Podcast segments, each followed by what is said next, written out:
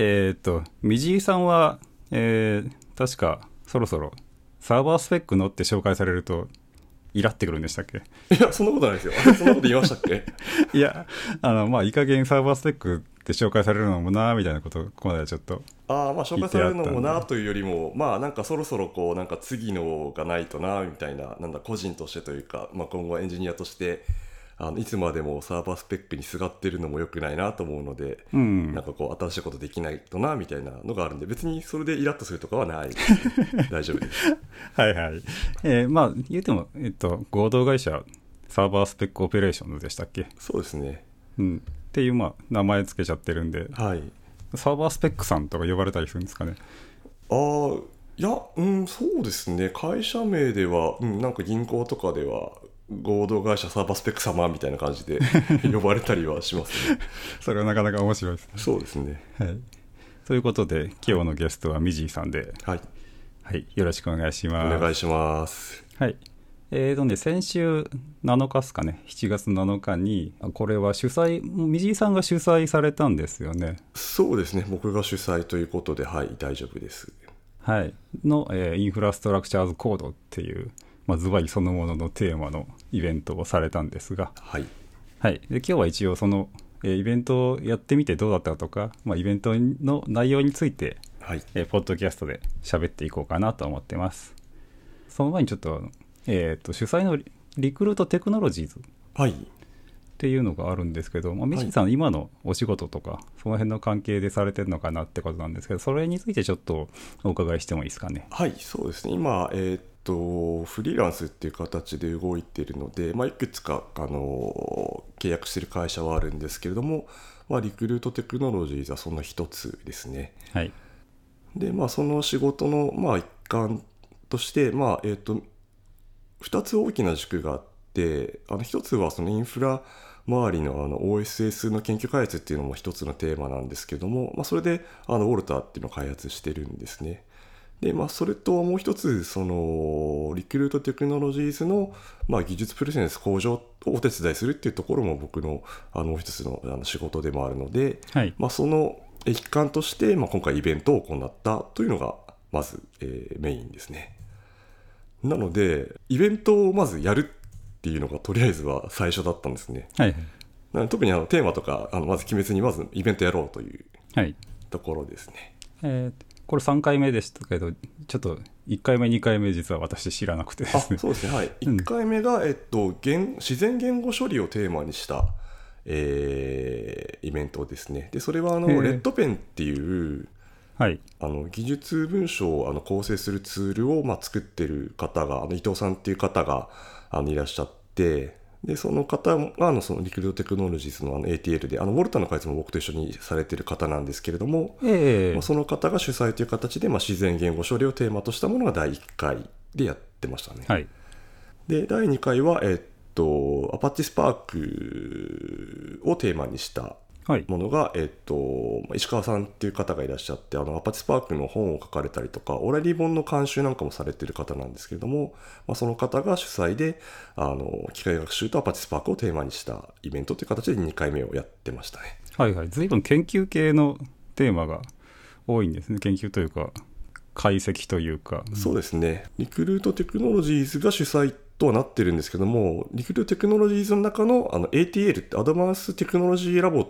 ていう、まあ、研究開発の部隊があって、まあ僕はそこと一緒にまあお仕事をしている形なんですけど、まあ、そこが主催という形になっているので、まあ、そういったまあ研究職が強めな、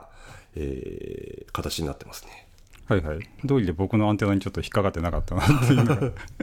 あって。そうですね。あのインフラ系が全然メインとかいうわけではないので、はい。はい。で、ここに来て3回目とで、インフラストラクチャーズコード。はい。これを噛まずに頑張って 言わなきゃいけないんですけど。はい。はい。これなんでこここに来たんでしょうという。まあそうですそもそもまあ先ほど言ったようにイベントをやろうっていうのがありきで、はいじゃあテーマ何でしょうみたいなところなんですけども、まあ、僕がずっとあのやってきてるまあインフラ周りでっていうところで、まあ、一番あの、まあ、お話がしやすいかなっていうか自分が一番あの興味関心があってずっと追いかけてる分野でもあるんで、はい。まあ、一番やりやすいかなっていうところで選んだテーマですね。うんうんうん。まあ、それにはブログのエントリーであった、インフラストラクチャーズコード最高とかはいこの辺から来てる感じですかねまあそうですね。っていうか、あのエントリー自体がそもそもあのイベントをやろうとなって、じゃああの Infrastructure as Code をテーマにしようとなって、まあ、そのイベントの前振りのために書いたみたいな。なるほどそういう意味での前振りやったんですねこれそうですね。あはいそっ。かそっかでそしたらまあちょうどあのいいタイミングでというかあのマーティン・ファウラーさんがあのブログエントリーを書かれていたりとか、はい。あと O'Reilly 本があの先月末に多分本のは出たばっかりなんですけども、まあ、その前からあの Early Release 版が、うん。まあ、電子版で読めたりはしてたんですけども、まあ、ちょうどそういうのもあったので、まあ、いいタイミングかなというのもあってはい。やってみたという感じですね。はい。なるほど。じゃあちょっとイベント振り返っていきましょうかね。はい、まあまずはなんといっても直哉さんから始まるっていうのがこのね そうですね豪華というか、はい。はい。あのまあ、ゲストを呼ぶためにはね、まあ、頭としてというか、今はい日目玉にはとっていうのもあるんです。まあまあえっ、と言うたら、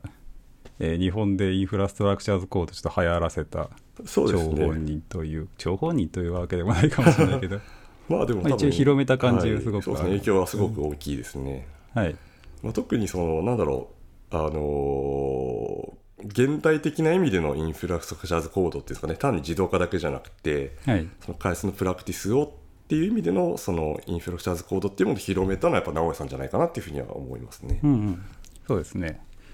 で、まあ、えーっと、まあ、内容については YouTube とかでも見れるんで、えー興味ある人は先にそっちを一回見てから、もう一回ポッドキャストに 戻ってきてもらう感じかなと思うんですけど、そうですね。はい。なんかこの中で注目する話っていうと、やっぱまあモデルにした方がいいよねっていうか、はいはいモデル化として考えた方がいいっていうことだと思うんですけど、なんかそれってあの沢登さんも結構前からおっしゃってるというかあのシェフ活用ガイドって、あの沢登さんが書かれた本の中でもそのあたり触れられてますよね。そうですね。それ確か、うん、聞いたときに、まあ、というか、昔、ちょっと結構前に、あの、水井さんと直哉さんと、あの、サーバースペックの本が出来上がったときに、お寿司、水井さんにおごってもらったじゃないですか。あはいはいはい。その時にもなんか直哉さん、そんなこと言ってて、ああ確かに確かにはいはいはい。うんで、まあ、プロフィーニングツールって何でもいいよねっていうのはもちろん、そのと、2年ぐらい前ですかね、あれ。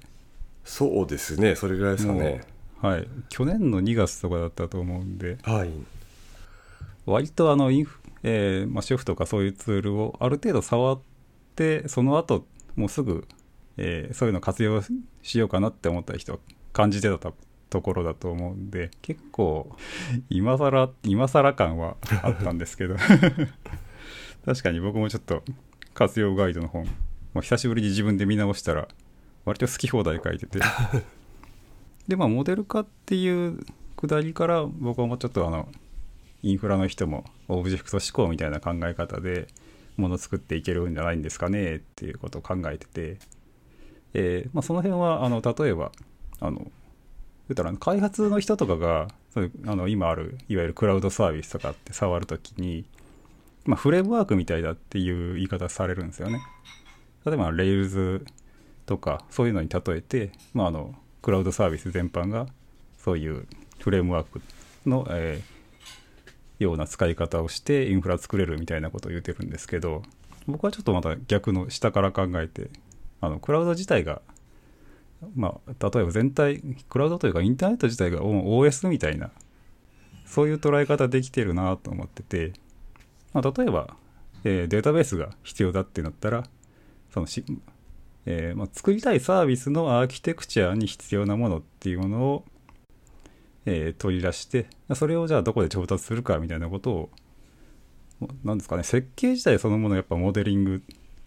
てなると思うんで、まあ、例えば OS ディストリビューション CentOS とか入れて YUM で MySQL 入れるの入れるのと、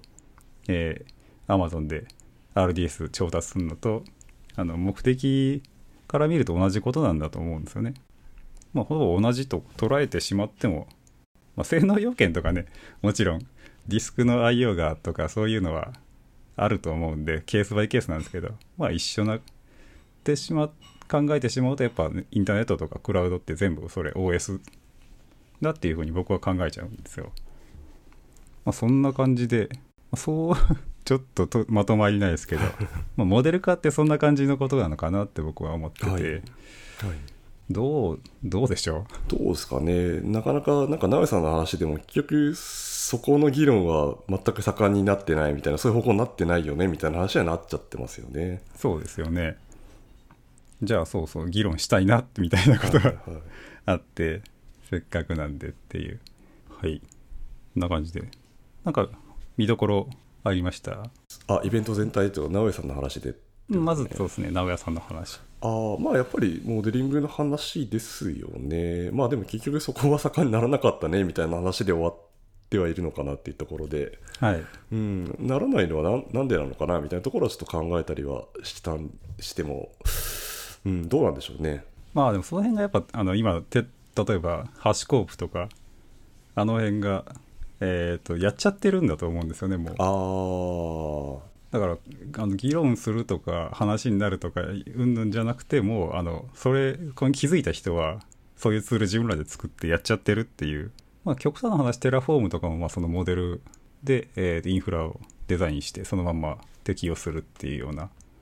使い方できてるんじゃないかなって思って。ああなるほどなるほど。うんあれはまあ完成とまでは言わないですけど一つの形ですよね、うん、リソースを何かしら、まあ、言うたらあの出てきた途中あの Roadworker とかあの菅原さん製のツールとかも 割と、えーそういうモデちょっとモデリングして、えーリソースをバッチリあのコントロールするっていう面に来てるんじゃないかなって思ってて。まあ、やっぱりあのこういうあのインフラストラクチャーズコードのイベントとかってやるとえーっとまあそのやっぱ普通にみじいさんまが真面目にあのテーマを捉えてくれてはるんでこういうちゃんとあのこの先にどうなるのかって話になりますけど例えばあのちょっとあのなんですかねチャラいというとあれなんですけど あの軽い感じのイベントだとあのプロビジョニングツール並べてどれが一番だみたいな話とか、なりかねないじゃないですか。ああそうですね、でもそこは議論全然する必要ないよねってねちゃんと長屋さんも言ってたし僕もそう思うんで。なんかそういうのを避けたかったんでそのあんまりツールとかそういうところに偏らない会にしたかったっていうのはありますね。うんそうですね。実際そ,、まあ、そんな感じのイベントでよかったなと思います。そうですね。なのでちょっとゲストを選ぶ時にもそのあたりをあのポイントにしてあの声をかけたので。でまあモデリングについてやっぱりまあ直江さんも言ってますしその同じ回の中で一番最後に話されたあのかっちゃんさんっていう方も言ってたようになるべく管理したくないよねみたいな方向もあるんではいはい。まあ、そういうところでやっぱモデリングもしなくていい方向に持ってくるみたいな流れはあるのかもしれないですね。ああそっちもありますね。で多分このスライドの続きって多分みじいさんのスライドの話した方がいいのかなってちょっとおなるほど。思うんですけど、はい並び的にはこれとみじいさんのやつがセットではい。であのリュウジさんとかってそれぞれあとはそうですね。ちょっとまた違う感じではありますね。単独で話すような話かなっていうはいはい。じゃあちょっと次みじいさんのはい。発表についてはい。じゃあこれは発表者自ら そうですね。内容的には、あの、インフラストラクチャーアズコードの、まあ、あの、経緯というか、生まれたところから、まあ、ちょっと意味が変遷していって、まあ、現状こんな感じで、みたいな。ので、今後どうなっていくか、みたいなことを、まあ、まとめてみたっていう感じなんですけども、はい、まあ、正直そんなまとめきれた感じが全然しないですね。まあ、なかなかまとまる話でもないじゃないんですけど、まとまらないですね、これはね。はい。特にまあ、だいぶ複雑化してきているんで、はい。もともとはね、単純に割と自動化みたいなところが主眼だったので、はい。もうその頃はすごい単純だったなとは思うんですけれども、はい。今特に対象範囲がだいぶ広がってきてるので、はいで話の内容的にもなんかインフラストラクチャーズコードというよりもなんか割とインフラの運用管理的な話全体に広まっちゃったかなという感じで、そうですね。はい。まあ、でもそれに対してあのインフラストラクチャーズコード的な観点で、まあ、これから何かいい感じにできないかなみたいなところでをまとめたかったっていうところが僕の主眼ではありますね。私もねあのえっ、と去年ぐらいだったかな。関西の方で関西インフラストラクチャーズコードっていうイベントをえっ、と、関西、これまた関西のシンバラさんっていう PHP 界隈でちょっといろいろ発表されてる方あと、はいはいはい。名前は存じてます、と、えっ、と、イベントをやろうっていうことになって、やってみたんですよ。まあ、インフラストラクチャーアズコードって何ですかみたいな話をちょっと、まあ、僕もその時、まあ、特にちゃんと、ちゃんとした発表っていうわけじゃなくて、まあ、そこは僕がちょっと、あの、インベントのスタイルを今までとはちょっと違う感じでやりたかったんで、あの、そのシンパラさんと僕が、えー、2人で前で漫談形式で適当にお題目をパンパン並べてでペラペラ喋ってで、まあ、参加者の人にちょっといろいろ意見聞いたりとかそういうイベントをしたんですけど、まあ、その時もあのやっぱりプロビジョニングっていうのがき、えーみんな参加者の皆さんはあのインフラストラクチャーズコードだという認識で、まあ、例えばシェルだったりとか、まあ、アンシブル、シェフっていうところで、まあ、サーバーのあの設定を、まあ、初期設定であったり、構成変更だったりっていうのが、まあ、全部だというような認識だったんですよね。で、まあ、その時僕はその、えーもうちょっと、えーそれだけじゃなくて、例えば監視とか運用とか、何かサーバー監視しといて、敷地超えたら勝手にあの構成変更して、今でいうオーケストレーションとか、その辺のことも普通にやっぱコードで記述して全部できてっていうのがインフラストラクチャーズコードのこの先の話なんじゃないかなみたいなことを言ったらもう誰も全くやっぱり賛同してくれない。あそうなんですか。全くあのピンとこなかったみたいで。ああピントは来にくいかもしれないですね確かに。シェフシェフとかだけじゃとかその辺だけの話なんじゃないの？みたいな 割と惹かれたところはあるんですけあどーまあ割とでも世間一般的にはまだそこなんですかね。そうですね。うん。確かにこのイベント全体でちょっと思ったのはやっぱりあのプロビジョニング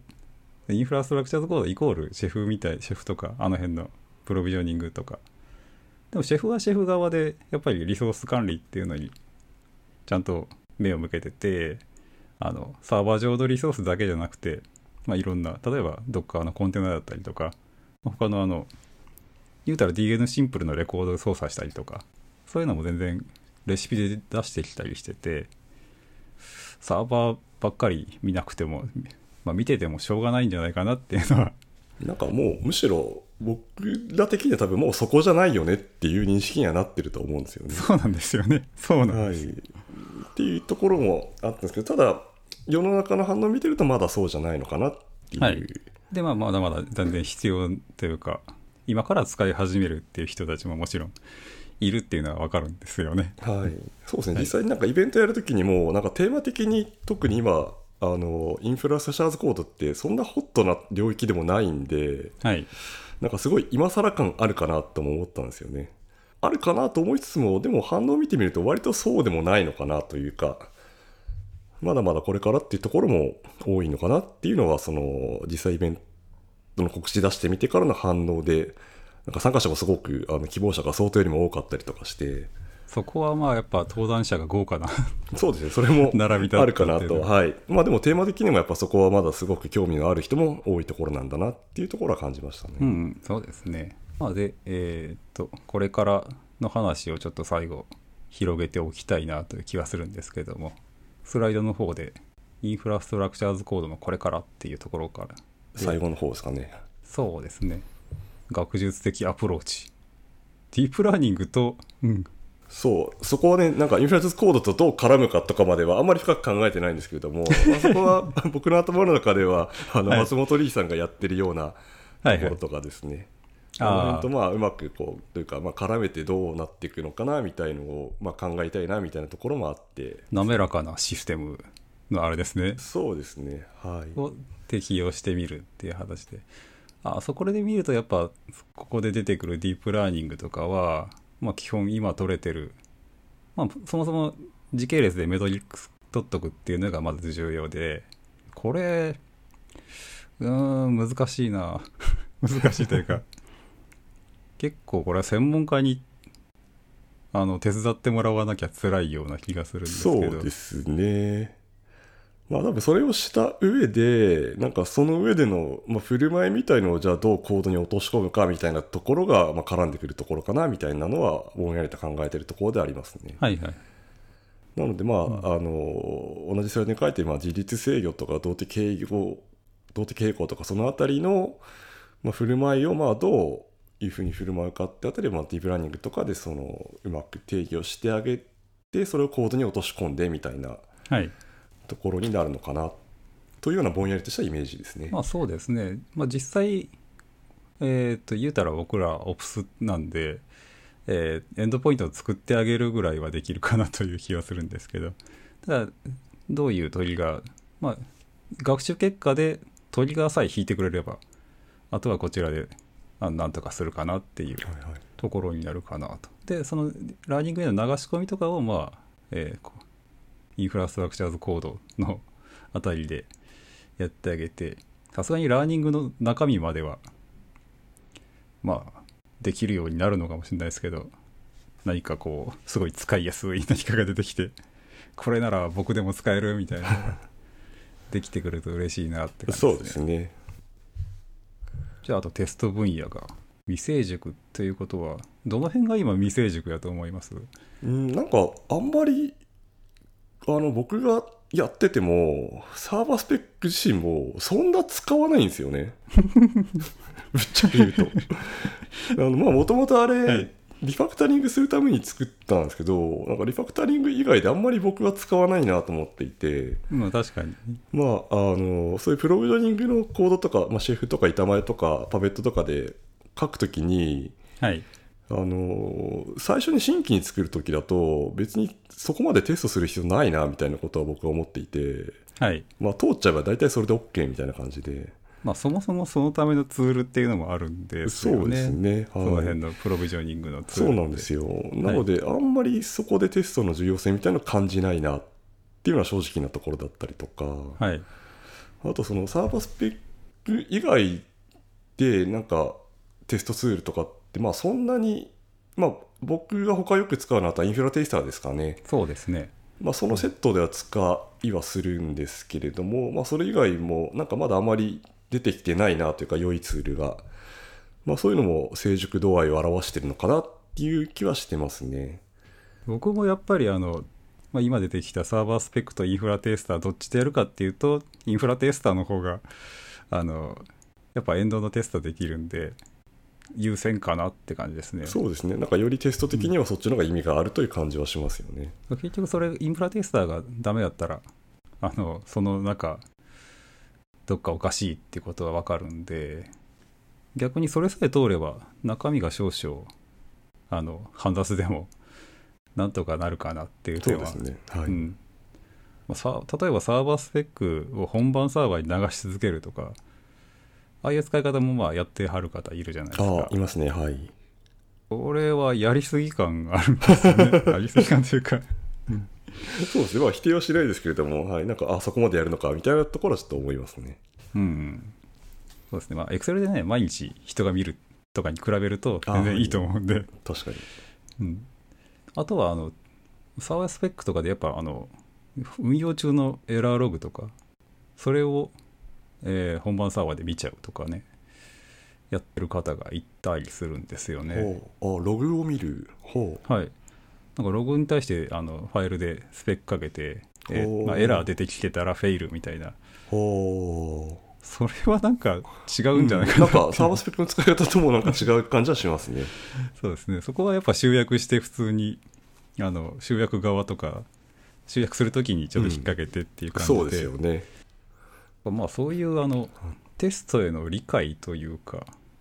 の、えーをやっぱ開発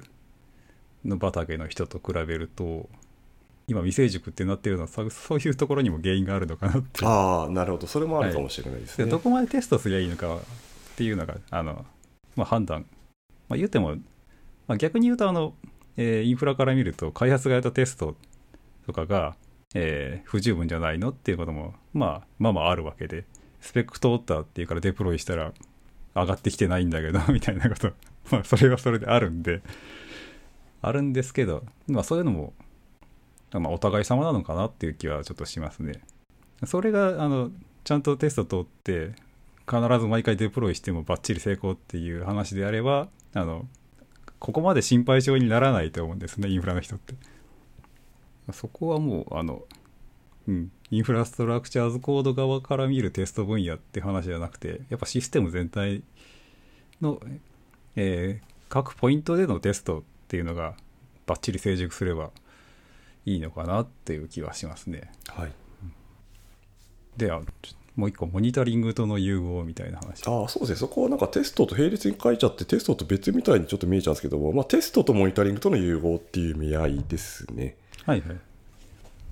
そうですね。で、まあ、そこもはいその未成熟ともまあ関連してるくるところなんですけれども、まあ、もっとその辺りが成熟してくるとテストのモニタリングとの境っていうのがあのだいぶなくなってくるんじゃないかなというか。はい。ああ、これであれですね、ちょっと前になんか、モニタリング dead っていう。はいはいはい。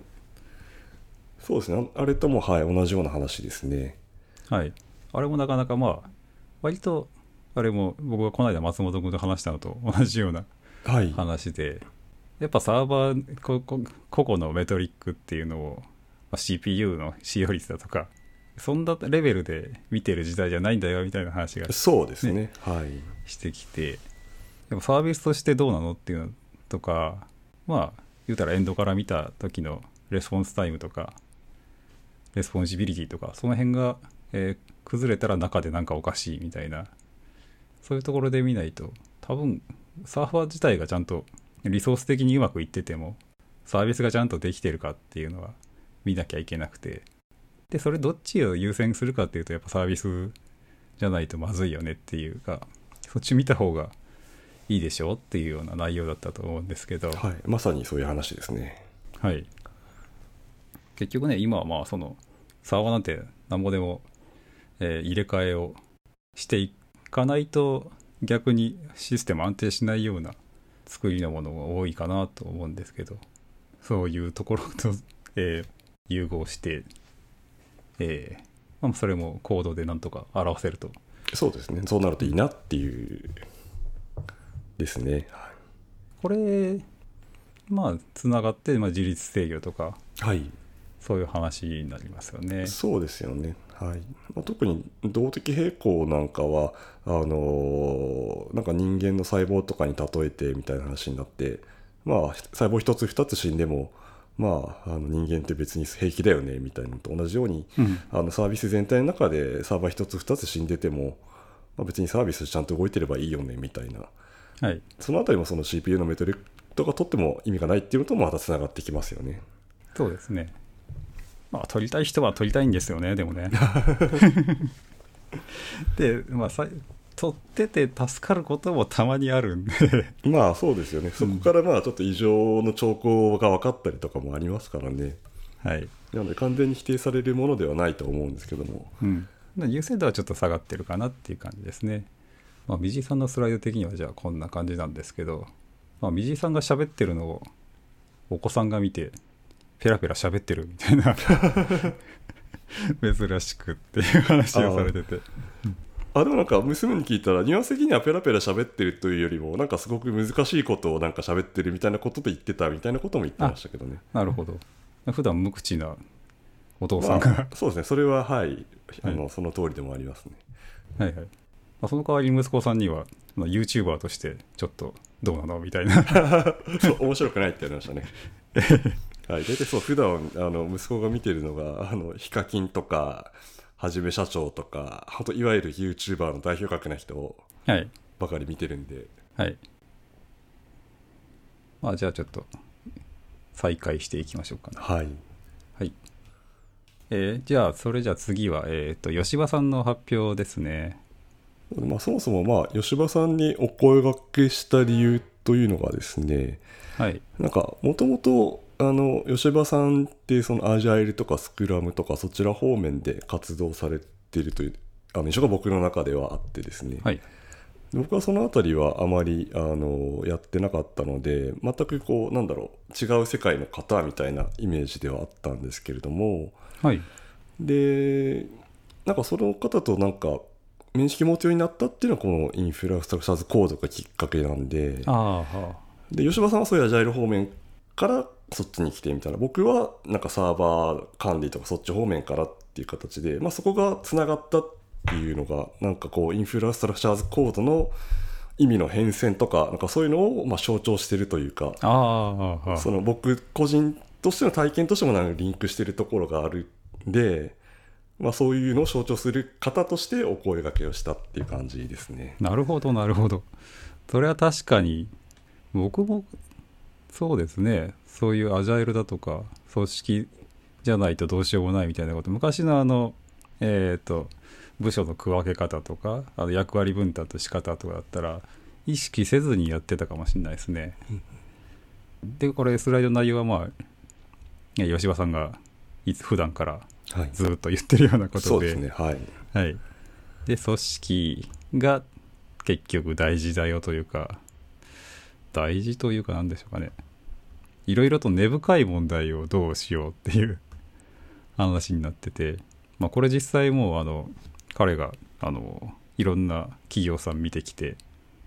苦労したりしなかったりとか うまくいったりいかなかったりとかそういうことが全部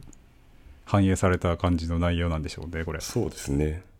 で実際お話しされた時にもあの、ね、ちょあのイベントじゃないとこでもお話とか聞いてても、まあ、インフラストラクチャーズコード以前にはい。なんかそもそもその開発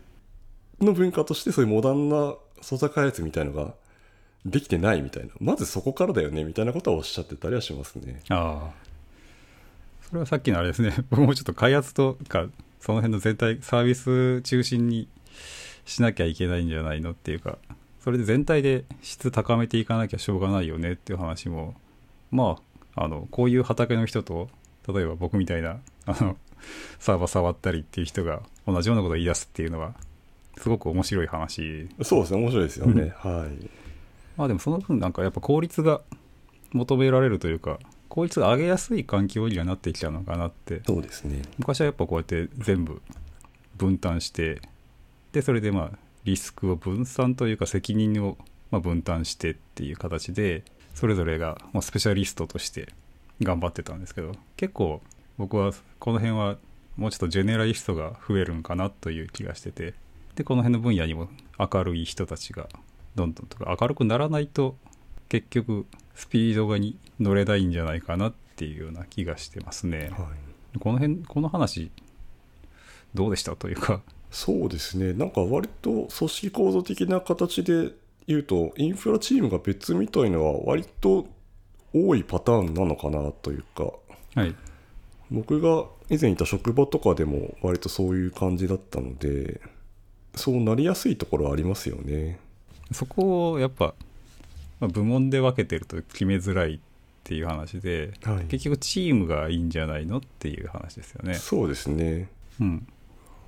僕もそれはやっぱ普通に賛成でというかチームでねあの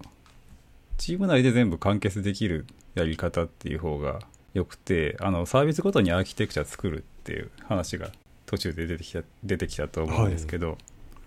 やっぱりねまああの普通に普段お仕事とかしてて例えば設計して、まあ、1個あのアーキテクチャ作ったら、まあ、全部それに当てはめて同じように作るようにしないとあの全員でいじれないからって話になって、まあ、あの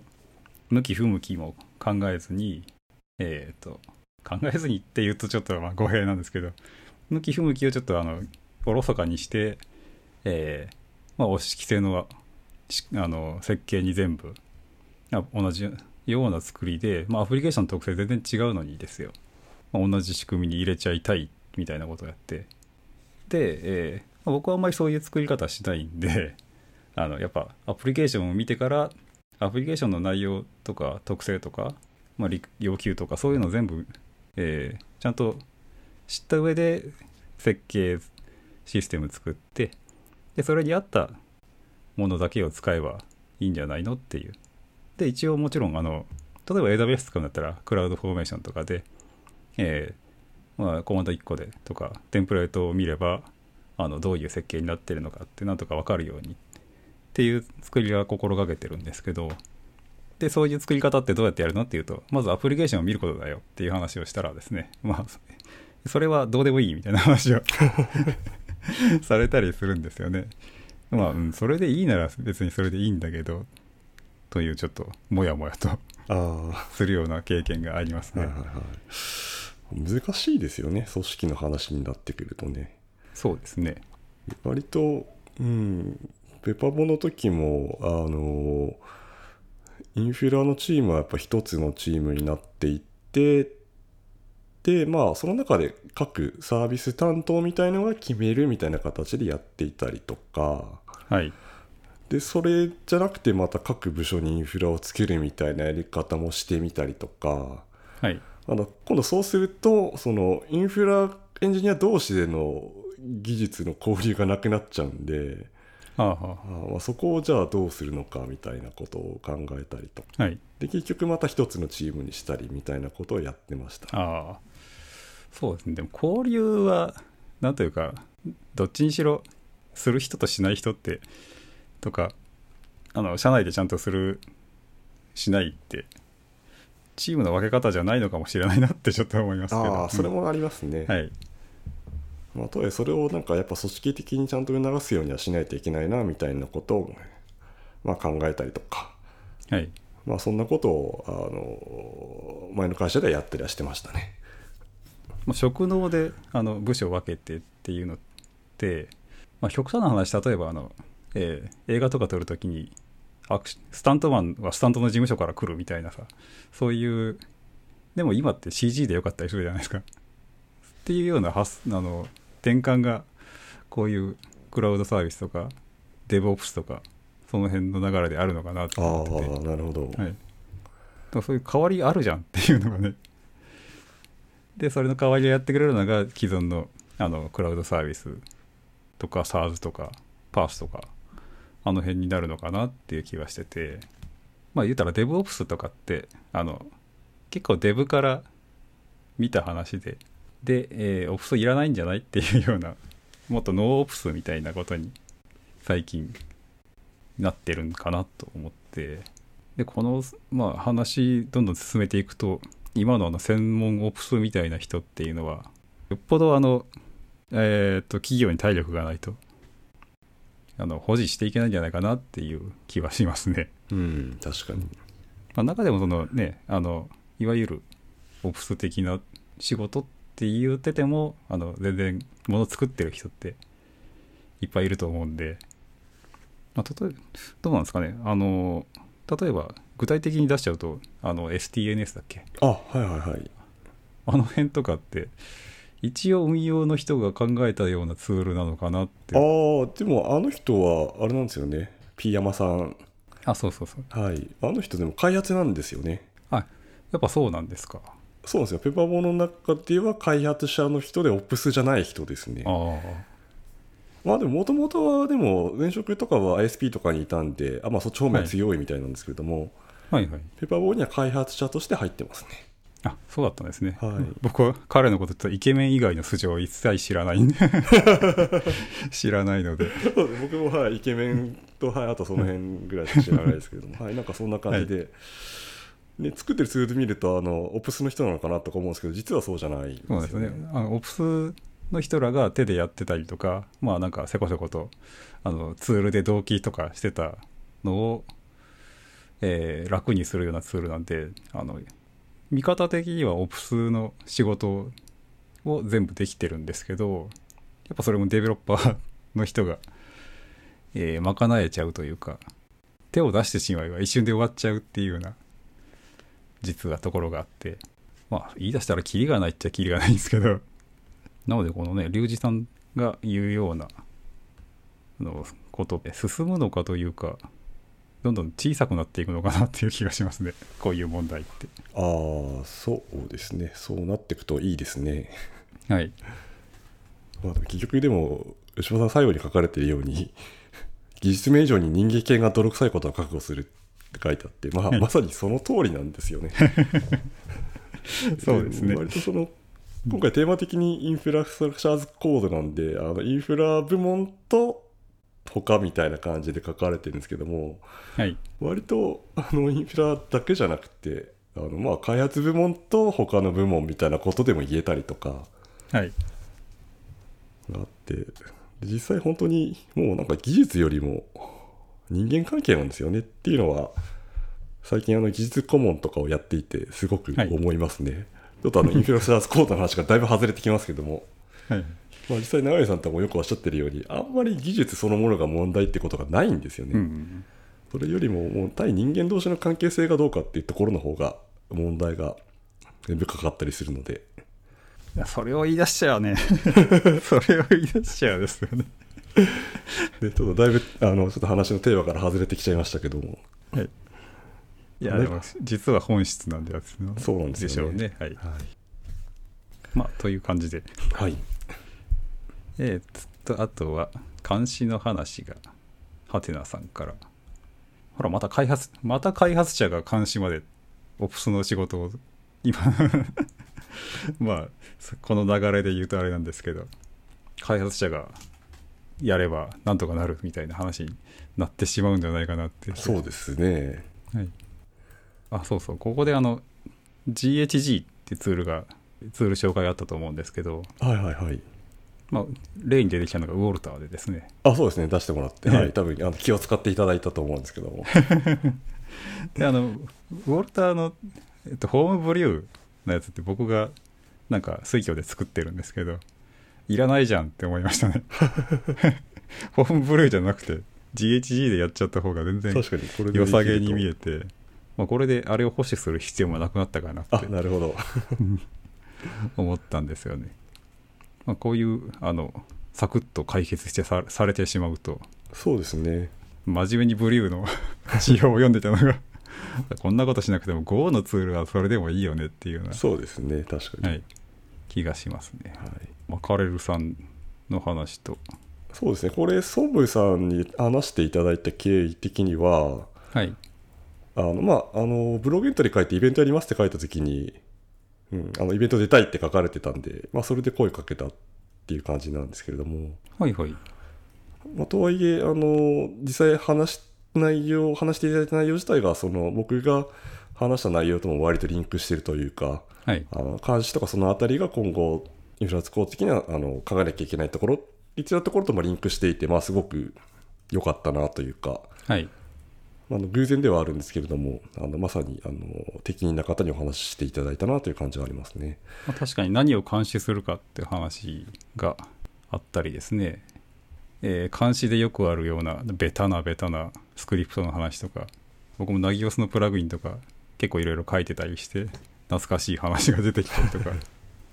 この監視の中で言ってるそのコード化っていうところ2つの側面がありますよね。というと、まあ、一つはその監視プラグインそのものの話ですかね。そこのコードっていうところとはい。あとはまあ何をどう監視するかっていうところをコードに落とすみたいな、まあ、その2つの側面に分かれるのかなと思っていて。はいで、まあ、監視プラグインをコードで書くみたいなのは以前からやってるところなんで多分今後重要になってくるのは何をどう監視するかっていうところをコード化するっていうところなのかなと。でまあ、 Mackerel でその閾値設定をコード化するみたいな話があったりとかして、まあ、そのあたりとかがまあ今後発展していくところなのかなっていうふうには思ってますね。ですね、まあ、コード化っていうと割とどこまでやったらコード化なのかっていうかうん、ありますね。えーどうなんでしょうね。やっぱこれもリソース、まあ、 Terraform とか、そういう形で記述しといたら、これを監視するよって敷地設定しといて、まあ、アラートを人にお届けしますよっていうところまでを、えー定義できればコードかなっていう感そうでじがしますすね。ね。はい。あと、なんか Webhook について触れられてたも良かったですね。なんかさんも Webhook はいお好きみたいな話以前されてたような気がするんですけれども。そうですね。というかまあでも Webhook を使い出すと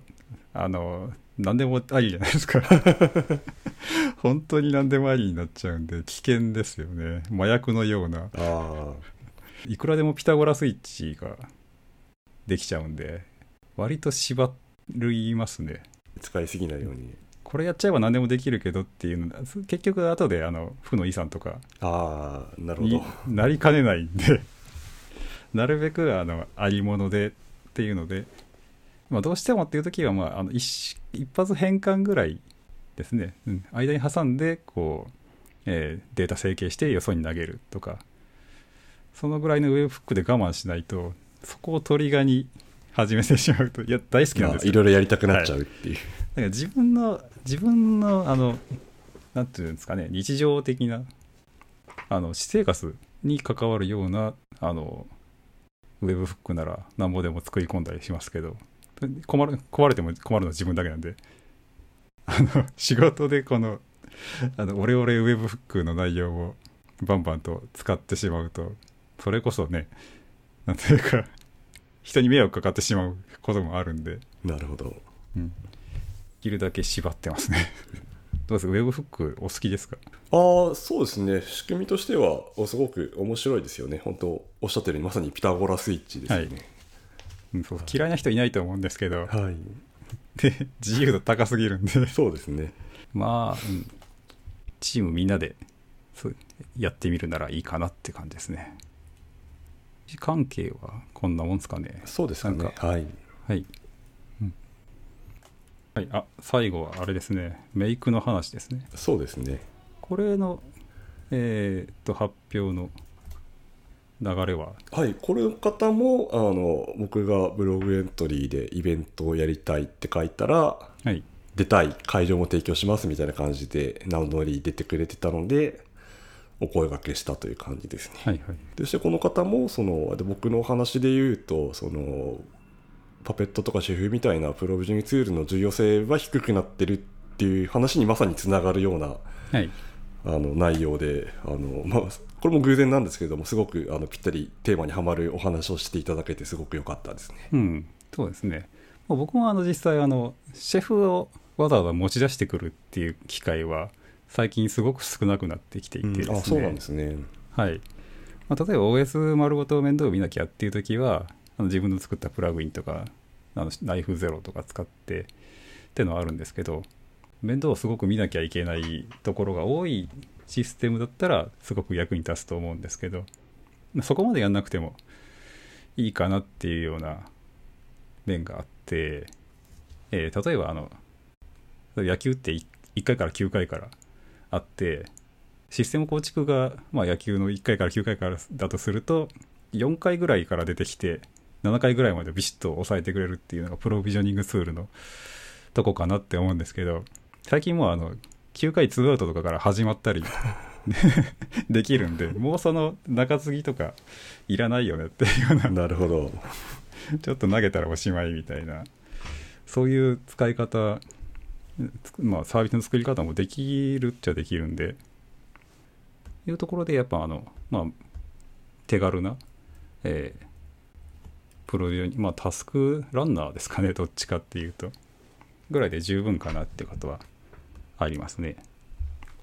ただまあえーとメイクの話はいいんですけどちょっとねあの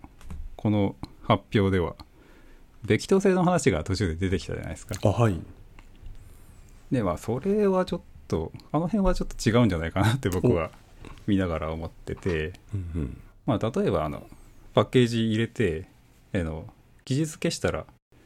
そのパッケージが入ったままとかそういう話になったと思うんですけどいや別にあのプロビジョニングツール丸ごと実行したら全部を同じにするっていう話じゃないじゃないですか。はい。まあリソースごとに対してべき当性っていうのはあると思うんですけどそもそもべき当自体があの必要な時に何とかするっていうだけの話でリソース単位でべき当であれば別によくてですね例えばパッケージの記述消してえーあのまあそれに対して何もアクションを起こさないっていうのは、まあ、そのサーバーの役割ロールとして、まあ、例えばサーバープロビジョニングする時だったらですけどサーバーのロールとしては別にあのそのパッケージは何らあのあろうがあるまいが関係ないって話だと思うんですよね。それのパッケージが入ってたら絶対ダメだっていう時はまあもちろんリムーブって書いておいてそのリムーブ残しとかもうずっと残しといても全然構わないわけじゃないですか。なのでリソースごとにべき当ではあるけども別にあの全部のサーバーが同じっていうことを保証してるわけじゃないっていうのが。僕は思,、うん、思いまして。はいはい。だからそれが残る残らないの話で、わざわざ他のツールを下げてまでメイク持ち上げなくても、メイク自体それで、あの、全然いいツールだと思うんで、そこだけちょっとあの反対というかなるほど。この、うん、納得いかない主張だったなっていう感じですね。サーバーが状態持つっていう話だと全部のサーバーね別に同じっていうんじゃなくて同じ役割を持ってさえいれば僕はいいと思うんで、まあえー、嫌なら作り直せばいいじゃないっていうのはちょっとあったりするし。はい、はい、まあでもこの話自体は、まあ、タイトルはメイクとはあるけれども、まあ、結局最後にあるような、まあ、手続き型への回帰というか、まあ、そこがポイントなのかなっていうか、まあ、手続き型への回帰というよりももありますしあの、まあ、僕の話にもあったようなプロビジョニングツールとか割と何でもいいよねみたいな話とか、はい、まあ、その辺りがポイントなのかな、まあ、特にそこがあの、まあ、コンテナとかイミタブルインフラみたいな話が出てきてあんまり状態管理とかしなくてよくなったよねみたいなところから、まあ、そういうあのもっとシンプルにできるんじゃないみたいな提言なのかなっていうふうには捉えましたね。うん、そうですね。うん、そうそう。そこを普通に言ってくれればよかったなって思って。なるほど、なるほど。それでわざわざあの別称性の幻想みたいな話を持ち出されても、なるほど、ちょっとなんか違うなって僕、そこだけはね、あの思まあ、だからもちろん、あの、提案自体は、あの、手続き型への回帰っていうのは全然いいと思うし、まあ、それで全然できることってができるんだからまあ、結局はあの目的達成できれば何でもいいっていう話で。僕もあのプロビジョニングツールなんてそれこそ何を選んでもいいじゃないというかというスタンスでやってるんで、まあ、そこだけですかね、まあ、そこはちょっとべき当性に関する捉え方の違いっていう感じですかね。そうですね、うん、そこはあのみんながみんなそれこの言ってる通りじゃないと思いますよっていうのを僕は今回言いたかったなっていうだけであって、まあ、実際ね僕もあの一昨日ぐらい本棚から GNU メイクの方を引っ張り出してきて。あの久々あの Docker のファイルをですねえっ、ー、と同じちょっと似たような Docker のイメージをいくつか作らなきゃなんなくなって。じゃああの差分だけというかパーツごとに Docker ファイルを書いてメイクで結合しようみたいなことをやって。できるファイルと,、えーと中身のその作り方っていうのを書きゃいいんであこれはこれでもちろんメイクもいいなって久しぶりにメイクを使 使って遊んでましたけどね、まあ、というのもあって別にこの人が嫌いとかそういうわけじゃないです。この主張に関してだけちょっと僕は反対しますっていう。はいはい。まあはい。あの分かります、はい、はい、大丈夫です。はい、はい、という感じで、えー、ざっとイベントを振り返ってみましたけど全体的にどうでしたかねと。そうですね全体的にはイベント自体はなんかすごく僕が思った以上に良い感じのイベントになったかなというか、まあ、ゲストの皆さんのおかげですごく、はい、特に今まで他のインフルエンサーズコード的なイベントって多分ツールとかが主眼だったと思うんですけども実践的な内容とか、まあ、そうじゃないのができて、まあ、すごくあの意味のある回にできたかなというふうには思いました。そうですねあのビデオを見ててすごい面白かったんで、はい、ありがとうございます。はい、まあえー、っと、はい、いや一応あの、えー、本編のイベントと、まあ、YouTube とあと Twitter とかいろいろとまあ言うたらメディアミックスのような 形で。でついでにポッドキャストも撮っちゃおうというね。この一粒で何でも美味しい感じの。まあ、イベントを開くって結構大変ですよねって大変でしたね。なんかイベントの運用とスピーカーは同時にやるのは大変だなって思いましたね。初めてやりましたけど。それはそう思いますね。大変だと。はい、緊張感がの持ち方がそれぞれ違うというか、はい、スピーカーだったら、まあ、自分の番が終わればまあ大体それで OK って感じなんですけども、はい、運用やってるとなんかそれ以降もさらにもう緊張感も続くしなんか気の使い方が多分スピーカーだったらまあ割と自分だけ向いてればいいのをちょっといろんなところをケアしなきゃいけないみたいなのもあったりとかで、はい、しかもちょっとうまくできてなかったところもやっぱりあったりするのでなかなか大変だなと思いましたね。いや、まあ、僕もあのイベント何度か運営とか一応チャレンジしてみたことあるんですけどやっぱ向いてなくてですね。いやあの僕はあの時間と場所と、えー、人とが全部あのまあ、人はいいかな。時間と場所が両方ともがっちり決まってることが苦手でですね。時間は場所はここだけど時間はちょっとどうでもいいとか時間はど どうでもいいけどその場所にさえ行けばいいやとか、まあ、場所も時間は決まってるけど例えば場所自宅でいいとか。そのどっち両方ともあのかっちり決まってるものがすっごい昔から苦手でね。そうなんですか。はい、なんでイベントの登壇とかもあの、えーすごい緊張して喋るの喋るの自体は好きなんですけど、はい本番中は大好きなんですけど、はいはいはい。それに向けての準備とか直前とかがすごい苦手だったりしますね。あはい、っていうのもあってあじゃあもうポッドキャストでいいやっていうか、まあそれでも何かやりたいなとは思ってるたんで、うん、という形でこういうねポッドキャストでちゃっかりイベントに参加した定義を やっちゃおうかなって感じですね。あまあでも裏方の方は、まあ、リクルートテクノロジーの方々がみんなやってくださったんではい、あのすごくあの助かりました。ねとか、まあ、そっちの方が大変だったと思うんですけれども、はい、そこはお任せできたので、はい、放送の質がすごく良くて。ああそうです。そうみたいですね。はい。で音声とかも結構あのああいうイベントあのイベント自体を、えーユーストとかされるところあるんですけど、はい。まあお音がガヤガヤしてたりとか小さくてとかあのスライドが全然本当に見えないとかああるんですけどあのなんかすごいクオリティ高い配信で、うんあみたいですね。うん。見ててちゃんとあのは言ってることも分かるしスライドも割と読めるしで現地行かなくてもよかったんじゃないかなぐらいの そうですね。しかもまあ最初からやろうと思ったわけではなくてしかも急遽やってもらってあのクオリティなんで、ええまあ、リクルートさんさすがだなという感じさすがだなと僕も思いました。イベント慣れしてんなみたいな感じで。すね。はい。本当あの